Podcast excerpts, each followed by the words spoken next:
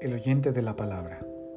En este podcast se considera al hombre como un ser que solo históricamente alcanza su realización y que debe prestar atención a la historia para contactar con esa palabra que motiva e ilumina la existencia.